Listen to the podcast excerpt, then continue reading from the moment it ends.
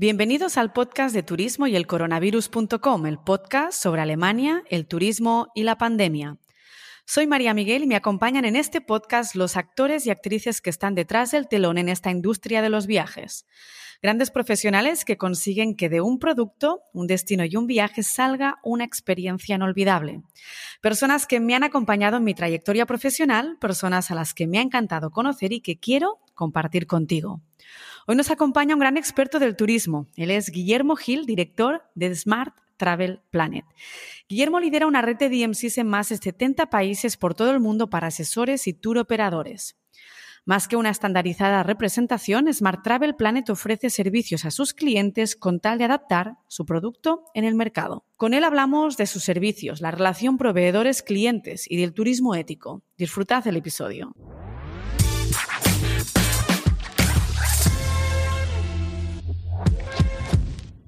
Hola Guillermo, es un placer tenerte aquí en el podcast. ¿Cómo estás? Hola María, ¿qué tal? Eh, muy bien, muy bien. Aquí encantado de colaborar contigo, con vosotros. Genial. Eh, oye, por tu trayectoria profesional, estando varios años en departamentos de contratación en España, conoces muy bien cuál es la demanda y quién está detrás de cada destino. Después de todos estos años tratando con estos actores y actrices en el sector turístico, ¿qué te lleva a crear Smart Travel Planet? Eh, bueno, pues justo porque he estado en, ese lado, ¿no? En el de la contratación y especialmente especialmente en el mercado emisor eh, español y de LATAM, del, del mercado LATAM, que son extremadamente competitivos. Eh, sé lo difícil que es dar con un socio adecuado en cada destino y es un trabajo muy, muy complejo. Eh, toma su tiempo, es arriesgado y es una lucha constante para conseguir en tiempo, con calidad el producto que necesita pues, cada cliente, cada viajero. ¿no? Eh, bueno, el, objetivo que estamos eh, persiguiendo es agilizar todo el proceso de negociación, de contratación, de consultas, incluso pues, de reserva y de seguimiento de cada uno de los viajes y de cada petición. ¿no?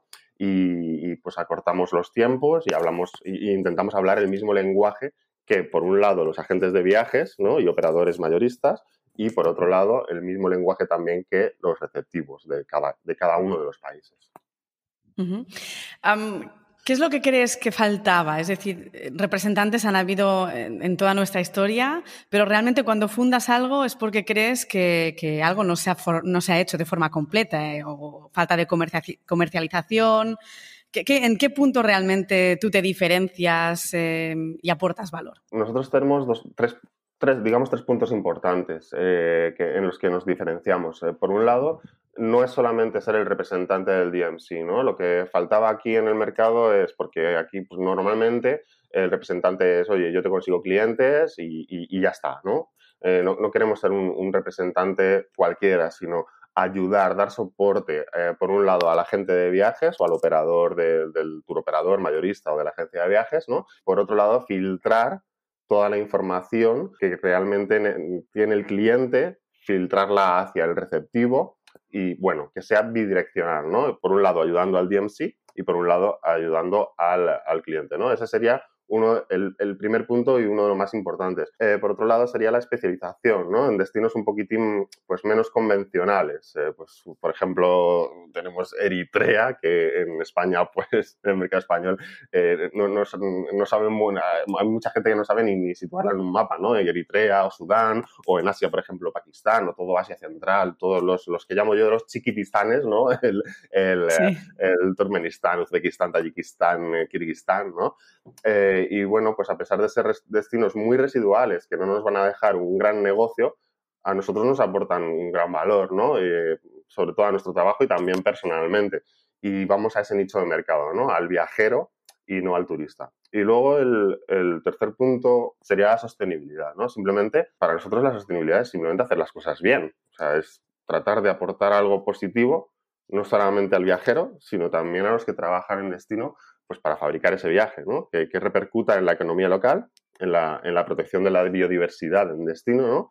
Y bueno, aunque parezca mentira, todavía queda muchísimo por hacer en, en, este ámbito. Sí, de hecho, luego más tarde te haré un par de preguntas relacionadas con el tema de la sostenibilidad, porque creo que es un, un tema que, ante todo, y, ante todo ahora con el tema de la pandemia, pues yo creo que está ganando terreno, ¿no? Sí.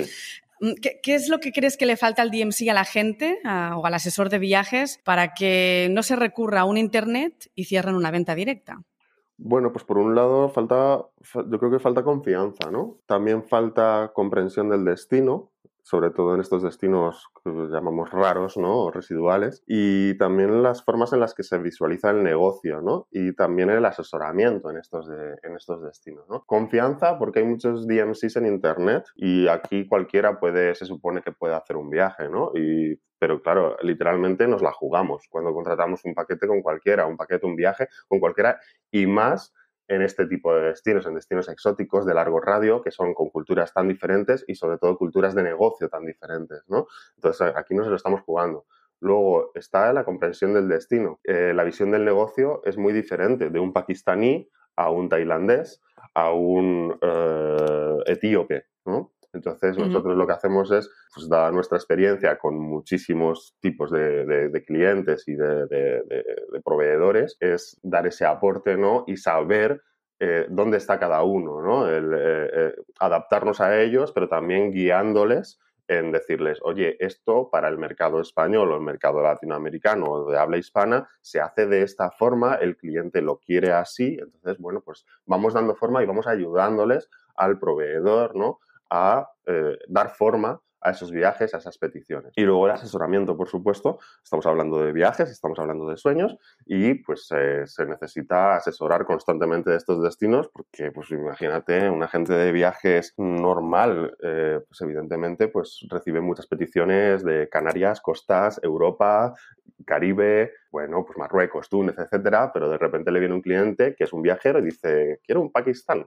y dices, madre mía, Pakistán, eh, cómo, cómo, cojo esto? ¿no? Entonces nosotros damos ese aporte de formación, decirle, no, tranquilo, llámame, te llamo yo, eh, mira, en Pakistán puedes hacer esto, y lo otro. Lo normal son tantos días. Eh, te vas a encontrar, el cliente se va a encontrar esto, el cliente no debería hacer lo otro, etcétera, etcétera. Entonces, asesoramiento. De hecho, hablas de esta especialización y de este asesoramiento completamente comprensible con países que son menos conocidos para, en general, pues toda la sociedad, ¿no? Los que están lejos, los que tienen una cultura muy diferente. De hecho, tú tienes landing page exclusivas para África y para Asia con receptivos en africa.com y receptivos en asia.com. Pero yo me pregunto qué pasa con Europa. ¿En Europa somos todos expertos o, realmente, es decir, hoy en día viene un cliente a una agencia de viajes y el cliente casi sabe más que la gente? Em, ¿Qué es saber conocer un destino? Porque realmente, eh, pongamos ahora Alemania como ejemplo. Eh, Alemania puede ser muy desconocido, pero sí está cerca y ya aparentemente pues es, muy conocido para una agencia de viajes. Es decir, ¿cómo lo ves tú el tema de Europa y los receptores? Sí, a ver, en Europa, digamos que en Europa, a excepción de algunos países, esas regiones que, puede ser un poco más complicado para la gente de viajes, ¿no? El, vendedor tiene muchas más herramientas para vender y mucha más seguridad en cuanto a garantía de calidad. Es decir, eh, eh, sabe que hay unos estándares eh, en lo que hace y luego ya cada uno de vosotros o de, los receptivos que, actúan, por ejemplo, en Alemania, saben están especializados en, cierto tipo de cliente o en cierto tipo de producto, pero ya hay un mínimo de estándares de calidad, ¿no? Eh, en Asia y en África puede ser muy complejo encontrar eh, alguien fiable y confiable en destino, ¿no? Y, también que dé aporte, que, soporte, eh, que soporte en, origen, ¿no? Como hacemos nosotros desde España. Y, que tenga, pues eso, unos estándares de calidad adecuados. En Europa puede ser más fácil, aparte de que hay muchas más herramientas, ¿no? Por suerte o por desgracia para algunos, ¿no? evidentemente, porque hay muchísima más competencia, estamos ahí, ¿no?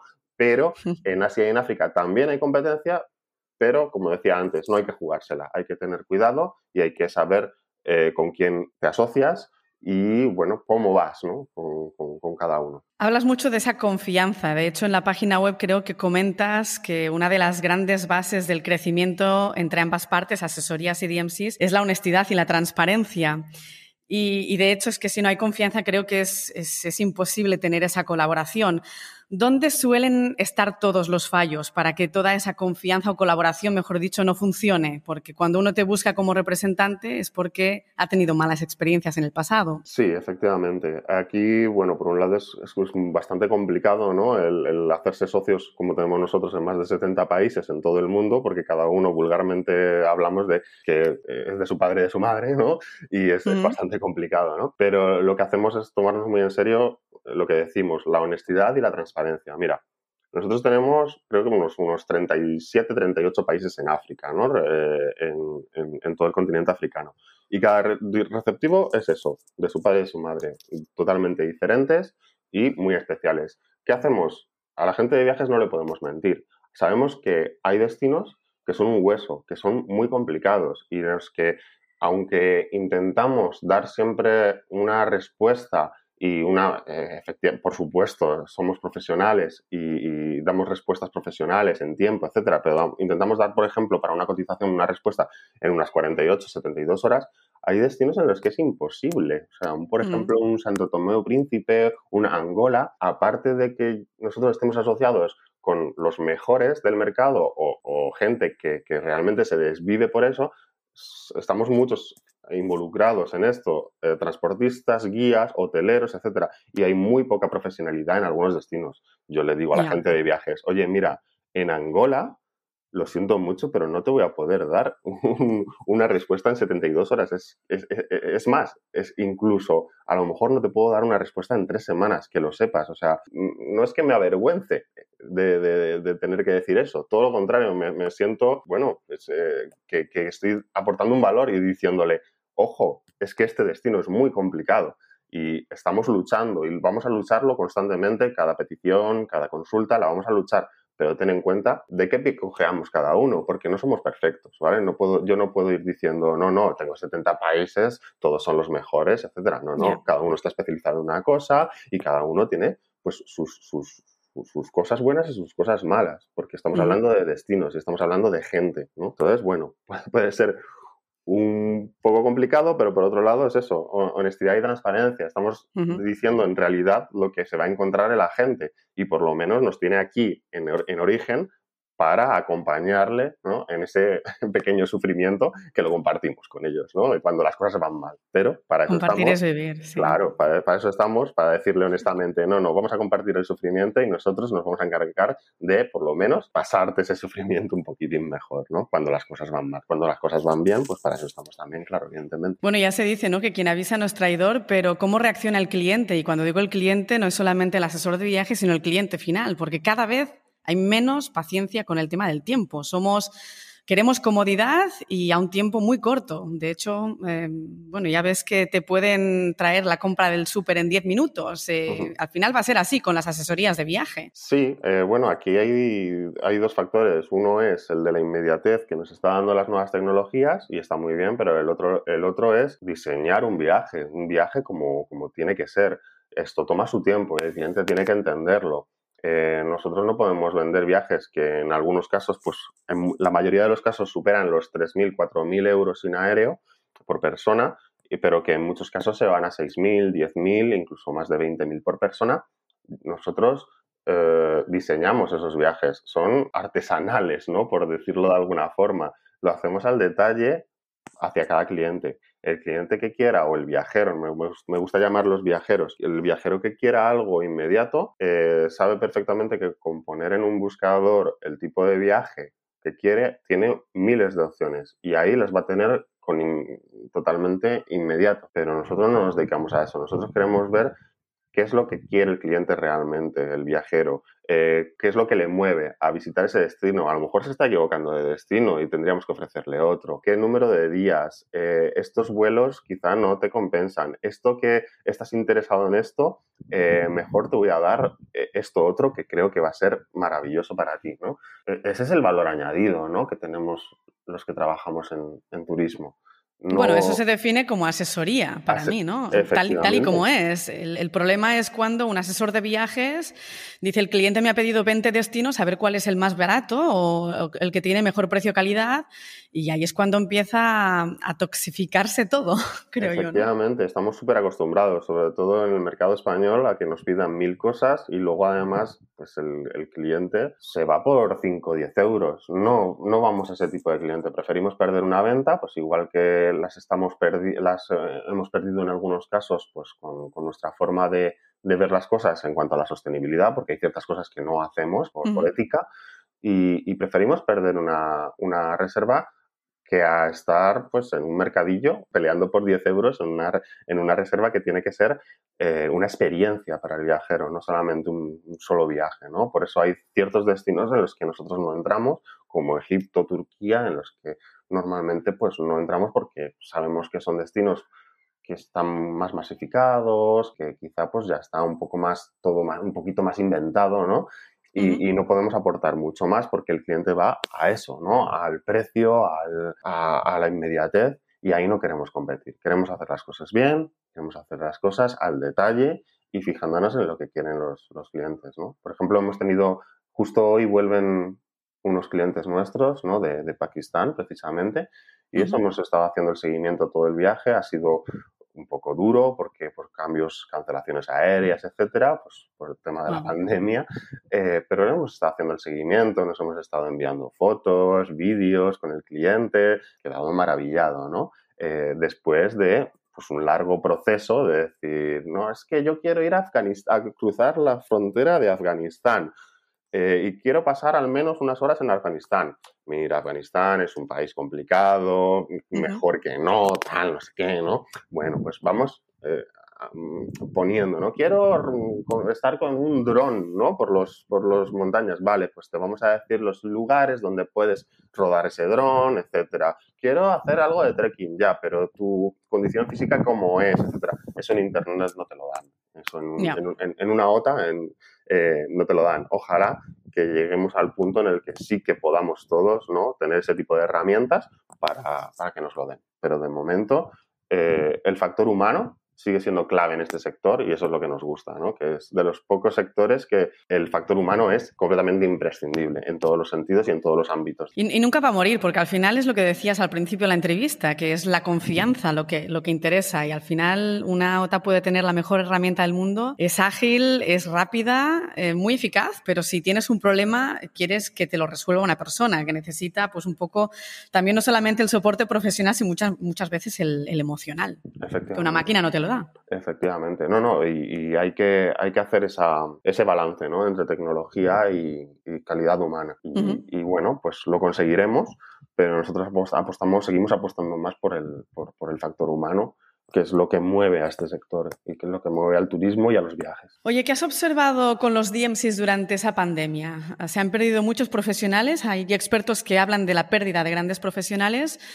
Ah, ¿Ves que se han reorientado, reinventado? Mm, ¿Cómo has observado a tus colegas? En, nuestro caso, trabajamos con, en general con, con DMCs, con receptivos locales, pequeños, familiares, y no, son grandes, no son receptivos líderes ¿no? en el mercado. Quizá los, los grandes sí que han sufrido más, ¿no? Por la infraestructura que tienen y los locales pues han podido hibernar, ¿no? De alguna forma. Por, por supuesto, es cierto que, que todos eh, hemos o estamos sufriendo, ¿no? Eh, más teniendo en cuenta que son destinos exóticos, destinos de largo radio, que, evidentemente pues están a, día de hoy siguen estando pues casi a cero, ¿no? Pero en general, eh, lo que hemos hecho ha sido pues cambiar el chip después de esos, momentos de bajón que nos entran a todos, ¿no? Y en todos los sectores, evidentemente, cambiar el chip y decir, venga, esto hay que aprovecharlo, no como negocio, sino como crecimiento personal y también profesional, ¿no? Entonces hemos aprovechado pues para, para, para preparar mejor producto, más producto. Eh, ayudarnos mutuamente con formaciones. Oye, yo necesito formarme, nuestros, nuestros colegas aquí en, España necesitamos formarnos porque no podemos saber absolutamente de todos los rincones del mundo, entonces pues ellos nos forman, nosotros les formamos a ellos diciéndoles, mira, el, este, cliente realmente necesita esto de este destino, eh, bueno, pues discutimos, nos formamos, eh, intentamos hacer pues las cosas, estar preparados para dar una mejor calidad, un mejor asesoramiento y agilizar los trámites y seguir en contacto, ¿no? Y luego, aparte, evidentemente, aprovechar estos tiempos, este año, año y medio, dos años, para, hacer partnerships, para hacer eh, nuevas colaboraciones, ¿no? Eh, para empezar nuevas colaboraciones pues, con agencias con las que podamos ir adelante eh, una vez que, esto termine, ¿no? Que, la pandemia termine, que eso es lo que está haciendo bastante gente. Hay muchos pues, que se quedan yo soy muy honesto, yo lo digo así abiertamente. Hay, muchos que se, han quedado en el sofá quejándose y diciendo que madre mía, que qué horror, que esto no es nada, que dame ayudas, que no sé qué. Claro que sí, por supuesto, esto es un horror, hay que recibir ayudas, pero tienes que mantenerte activo y tienes que, por lo menos, aprender para ti personalmente. Por lo tanto, adelante, haz cosas, haz nuevas, eh, hazte una nueva web. Si tienes una agencia de viajes, haz una nueva web, quítala completamente la tuya, hazte nueva, aprende sobre redes sociales, aprende sobre destinos nuevos, que no, no tengas ni idea, que no sabes quién te va a entrar mañana por, por la puerta de la agencia, ¿no? Entonces es eso. Eh, hay mucha gente que ha aprovechado, muchas agencias que han aprovechado para esto y nosotros al aprovecharlo también, hacer, estamos haciendo lo mismo, hemos unido sinergias y estamos, bueno, pues ahora estamos teniendo mucho más producto disponible en webs, en producto de, de, de, agencias, ¿no? Así que de momento bien, nos falta el negocio, evidentemente, ¿no? Pero, sí, ¿no? Es lo que decíamos en off, que falta que lleguen los ingresos. Yo creo que la pandemia nos ha dejado psicológicamente totalmente trastornados, pero tenemos más productos, estamos más formados y algo sí que hemos ganado con todo esto, o al menos estamos ganando. Y hay que pensarlo así. Estoy muy de acuerdo en que, en que hay que mantenerse activo, pero al final también pienso que eso forma parte del ADN de cada uno. Tú lo ves muy claro, yo también lo veo muy claro, pero no todo el mundo reacciona así delante de una pandemia. Hay quien se mm. queda paralizado, hay quien está completamente perdido, no sabe por dónde tirar porque tenía un pronóstico totalmente distinto. Y a veces, pues bueno, es muy fácil hablar, ¿no? Pero cada uno tiene su, cerebro y su corazón y, lo gestiona como puede, ¿no? Yo creo que a veces no es comodidad, sino que la gente no tiene esa visión clara para, para dar el paso. Es, Pero bueno. Es, es, normal que, que, nos quedemos que nos quedemos un poco trastornados y que y es normal que nos dé el bajón, por supuesto somos humanos, ¿no? Pero hay que levantarse, ¿no? Yo digo siempre que cuando cuando ya has tocado fondo, lo único que puedes hacer es subir. Por lo tanto, ya hemos tocado fondo. Y, es que es posible que, vuelvan a pasar estas cosas. Por lo tanto, cuanto más nos fortalezcamos personalmente, mejor nos va a venir profesionalmente en todos los sentidos. No solamente en formarnos sobre destinos, sino formarnos nosotros como personas, ¿no? Así que adelante y bueno, pues, pues, pues ser, ser positivos, realistas, pero positivos que de todo se sale. Y, si no, cerramos y a, y a, otras cosas. Y a otra cosa. Y otro capítulo, claro que sí, pero con ello ya seguro que aprendes un montón, eso es así. Efectivamente, siempre aprendes. Mm. Em, oye, ¿cómo has gestionado el tema de la membresía? Es decir, has hablado de la formación entre todos tus partners, clientes, eh, con los DMCs. Pero al final, eh, bueno, imagino que, que, todos los DMCs pagan una membresía y, cómo la has gestionado cuando ellos no tenían ingresos. ¿Cómo, cómo has sobrevivido tú? Bueno, pues al, al, ser pequeñitos lo que hacemos es adaptarnos a cada, a cada uno de nuestros clientes. Bueno, nosotros tenemos dos tipos de clientes, ¿no? Por un lado las agencias y por otro lado los DMCs. Al final son todos clientes para nosotros, no, no son proveedores y clientes, ¿no? Eh, tratamos a cada socio de, de, forma completamente diferente. Eh, más que nada porque estamos hablando de destinos. Nada, no tiene nada que ver un destino que esté pues más trillado o con más volumen de negocio como puede ser Tailandia o Vietnam con otros destinos que son completamente residuales, como pueden ser Ghana, Togo, Benín o, como decía antes, Eritrea, que a lo mejor podemos tener dos, tres reservas al año, ¿no? Entonces nos adaptamos y flexibilizamos eh, cada uno de ellos y luego ya dependiendo del volumen, pues hacemos muchos más esfuerzos dependiendo de la temporada eh, y bueno, pues se va, nos vamos adaptando eh, económicamente. Lo que no voy a hacer lo que no vamos a hacer es, pues eso, es pedir, pedir unas cantidades económicas a ciertos destinos eh, que, son inviables. Aquí estamos para, para, trabajar todos en colaboraciones de, largo, de larga estancia, ¿no? Eh, de largo plazo, perdona. Y para, para aprender todos. Entonces, pues bueno, flexibilidad, más aún en estos tiempos, eh, tratando de llegar a, a un acuerdo cómodo entre ambas partes, que no duela a ninguno de los dos, que como somos pequeños podemos estar durante un tiempo sin negocio, pero sabiendo que si estos son relaciones a largo plazo y que si nos apoyamos entre nosotros, va a llegar algo al final, porque lo estamos haciendo eso de forma honesta, transparente y con confianza y que esto toma su tiempo, estas las relaciones toman su tiempo. Entonces, bueno, en esas estamos. Apostáis por esa visión de futuro. Sí. Apuestas, eh, y lo has dicho antes, por un turismo ético. Responsabilidad, sostenibilidad son algunos de, tus lemas o de vuestra filosofía. ¿Qué significa realmente todo esto para ti? Lo has medio mencionado, pero vamos más a fondo ahora. Para nosotros, el turismo ético, responsable, sostenible, que es lo que mm, promulgamos, es simplemente tratar al viajero como no un mero espectador del viaje, sino que contribuya a mejorar los lugares que visita, que su actividad turística repercuta principalmente en la economía local y en la protección de la biodiversidad del destino que visita. ¿no? Eh, lo hacemos de diferentes formas. Por ejemplo, estamos involucrados en varios proyectos, nosotros y nuestros receptivos, pues por ejemplo en la construcción de escuelas en Ghana, en las que ya hay 600 chavales que van a la escuela, eh, en la, por ejemplo, en donación de un porcentaje a eh, de nuestros ingresos a animales en peligro de extinción, en formaciones en algunos países, pues para evitar, eh, por ejemplo, en Santo Tomé y Príncipe eh, hacemos una formación a los chavales pues, para, para que hagan productos de artesanía con objetos reciclables y por un lado pues estás aportando al reciclaje y por otro lado estás, eh, eh, estás evitando que esos chavales trafiquen con carne de tortuga, ¿no? que allí desgraciadamente pues es común. Hacemos este tipo de proyectos. ¿no? Luego, por otro lado, eh, intentamos incluir en nuestros itinerarios alguna aportación a las comunidades locales, visita a ONG, etcétera, y también hacerle saber al cliente pues la importancia que tiene preservar la naturaleza, preservar que no se lo lleve solamente al destino, sino que se lo traiga ¿no? cuando vuelva a casa. Y eso, hacerle comprender al, viajero que hay otra forma de viajar, ¿no? que, por ejemplo, pues eh, un paseo en elefante es dañino para el animal, eso es abuso al animal, eso es, y, lo vemos todos los días en Tailandia, y los paseos en elefantes, pues parece ser que es algo normal y que parece que para muchos es una experiencia vital, y, pero es que puedes tener una experiencia vital con elefantes sin tener que subir tus varios kilos de peso a un arnés encima de un paquidermo que soporta muy poquito peso, por muy grande que sea, ¿no? Y que encima además les, les, tienen de ida y vuelta muchas veces, ¿no? Como una simple atracción turística. Son animales, hay que protegerlos y se puede hacer una experiencia vital con ellos, bañándose en el río con ellos, alimentándoles, sabiendo un poquito más, ¿no? En un taller eh, sobre, sobre su historia, sobre cómo han llegado ahí, sobre los peligros que tienen. Por lo tanto, ir transformando poquito a poco todo este sector, ¿no?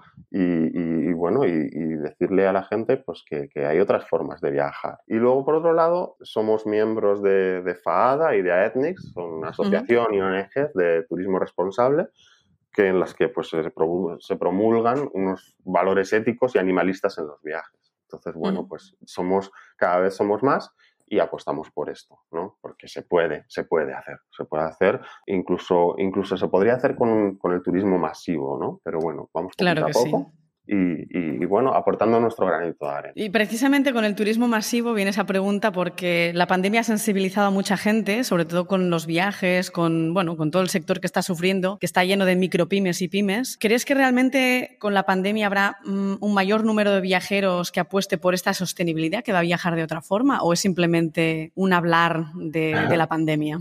Sí, eh, bueno, yo creo que personalmente ¿eh? Eh, creo que se va a polarizar un poquitín más, por desgracia. Por un lado, aquellos destinos masivos ¿no? van a tener que recurrir a ofertas pues, más agresivas y seguirá existiendo, por supuesto, ese cliente cuya motivación principal es el precio. Pero por otro lado, somos más ¿no? que los viajeros, y me incluyo yo también, por supuesto, que, que, damos mayor importancia ¿no? a hacer las cosas bien en el día a día, que queremos aplicarlo también a nuestros viajes, viajes éticos, responsables, sostenibles, ¿no? Son, son trabajos, eh, pero es un trabajo global, ¿no? No solamente de receptivos, también de viajeros, de agentes de viajes, y que en el que tienen que involucrarse pues, gobiernos estatales, regionales, locales, eh, asociaciones, comunidades locales. Ahí queda muchísimo por hacer. Pero poquito a poco, aportando nuestro granito de arena, todos juntos, pero ya te digo, yo creo que sí, desgraciadamente se va a polarizar un poquitín más, eh, va a seguir existiendo ese viajero que quiere ir a precio y que quiere que le lleven y le traigan a ver los sitios rápidamente, hacerse la foto y adiós muy buenas por 300 euros, siempre lo habrá y siempre lo, hay y lo habrá, aunque como decía antes, se puede intentar hacer algo mejor, incluso con, con, precios competitivos. Y luego, pues somos más los poquitos, las pymes, los autónomos, etcétera, que intentamos hacer algo un poco más al detalle y sin, sin necesidad de el, borregueo que llamo yo, ¿no? mal llamado. es, tal cual. Al final es filosofía de cada uno, cada uno pone sus propios límites y si uno entra es porque quiere y, o porque tiene miedo de, bueno, de perder clientes, lo que sea, ¿no? Pero al final, hacia dónde voy es, es decisión de cada uno. Si quieres entrar en ese borregueo, pues es, es, lo que buscas. Ahí está, ahí está y ahí estará, sí, por supuesto. Oye, en, en Smart Travel Planet habláis de, de que el turismo es un sector difícil, de una competencia enorme, de hecho lo has dicho, ah, lo he leído en tu web, ah, y que las tendencias cambian muy rápido, eh, he leído en vuestra web y es totalmente cierto. ¿Cuáles son las tendencias que tú ves ahora más actuales y las que se acercan tras esta crisis? Sí, efectivamente, la competencia es enorme, eh, sobre todo en el mercado español y latinoamericano. Hay grandes profesionales ¿no? y se busca siempre pues eso, la mejor la, mm, calidad, con la mayor rapidez, al mejor precio. La tendencia actual pues sinceramente creo que la tendencia actual es el último minuto, es el last minute, ¿no? Eh, la gente actualmente estamos hablando, ¿vale? No, no, sabemos lo que va a pasar, pues bueno, no sabemos ni, ni, dentro de un mes lo que va a pasar, ¿no? Pero ahora mismo pues seguimos todos, tanto profesionales como viajeros, con incertidumbre las restricciones pues siguen dando bandazos de un lado para otro, nadie sabemos lo que se tiene que hacer, es que ni, incluso ni para ir a Canarias sabemos eh, muchas veces lo que, es lo que necesitamos, ni para volver, ni nada, ¿no? Entonces las cosas no están claras, siguen cambiando y el cliente lo que está haciendo es consultar, pensar, imaginar su viaje y eh, en cuanto vea un atisbo de, ok, esto ya va, esto ya está, ya está al 100% ok, ¿vale? Aunque dentro de una semana no, pero va a decir, venga, me voy de viaje, ¿no? Ese va a ser el, el, last minute, va a ser lo más, eh, la, tendencia ahora mismo, por lo menos a corto plazo, ¿no? Y mm. bueno, pues eso por un lado nos va a hacer sufrir un poquitín más a los que tratamos de especializarnos en el detalle y tal, ¿no? Porque tenemos que ser mucho más rápidos, pero bueno. Pues También tenemos menos volumen ahora de trabajo, así que en teoría podemos dedicar esas horas. Efectivamente, ahora podemos dedicarle mucho más esfuerzo ¿no? Y complicarnos un poquitín más. Y por supuesto, cada petición ahora mismo además es una bendición, ¿no? Y así que pues nada, la lucharemos hasta el final cada una de ellas. Y cuando llegue, cuando pase esa pandemia, tendencias. Bueno, bueno. ¿Seguirán las minute? Esto va a ser, tú has visto la, la, migración de Serengeti, todos los news y todas las cebras y todo eso, pues eso van a ser todos los agentes de viajes corriendo a la, todos los clientes corriendo a las agencias de viajes, ¿no? A contratar viajes. Eh, la gente está loca por viajar. Eh, tenemos un sector, evidentemente, pues que ha sufrido muchísimo económicamente, pero hay otro sector muy grande de la población que ha, incluso ha ahorrado para el viaje de sus sueños. Creemos que en cuanto todo se estabilice, además, eh, la gente ya se ha dado cuenta de, ha puesto más prioridades ¿no? Eh, en, la mesa y ha dicho que mira, que la vida son dos días, que aquí estamos para disfrutar, que vámonos a bailar, vámonos a viajar, vámonos a hacer lo que nos dé la gana, eh, dentro de nuestro, cada uno dentro de nuestras posibilidades, pero creo que, que, sí, que esto va a ser, espero que sean los felices años 20 y que comiencen lo, lo, antes posible, esperemos que antes de fin de año. Sí, todos lo esperamos. realmente yo también creo ¿eh? que las prioridades van a cambiar y que la vida son dos días es el lema principal. No sé si se puede llamar tendencia, pero sí, la gente está muy loca por viajar. Esperemos que la conectividad se reactive a, a una velocidad mayor, que la vacunación no deje de avanzar que ahora por lo menos da la sensación de que está yendo todo viento en popa. Así que nada, verano de tranquilidad o, de paciencia, vamos a decirlo así. Y nada, te deseo que sigas em, recibiendo ofertas o peticiones, mejor dicho, que fluyan las reservas muy pronto. Te deseo lo mejor a, ti y a todos tus colegas y espero verte pronto. Ojalá que sea en enero en Madrid. Igualmente, un placer colaborar contigo, con vosotros eh, y por supuesto aquí nos tenéis para lo que necesitéis y muchísimas gracias por el apoyo y también muchísimo, muchísima fuerza para estos próximos meses que ya lo estamos consiguiendo y que vamos hacia adelante y a tope, a tope, a viajar que es lo que necesitamos y que es la prioridad, la, la prioridad número uno. Gracias, Guillermo, suerte. Muchas gracias, María.